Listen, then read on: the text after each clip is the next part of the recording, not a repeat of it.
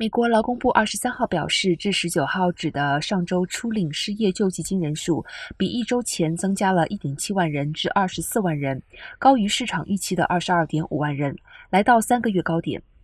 最新数据虽出现就业市场降温迹象，但未必代表紧俏的美国劳动市场已经发生实质转变。上周申请人数增加的原因很可能出于技术层面。这份数据是因为二十四号适逢感恩节假期而提前一天发布。经济学家表示，政府用来调整数据季节性波动的模型，通常会预期初领失业救济金人数增加，因为许多企业会在假期期间暂时性歇业。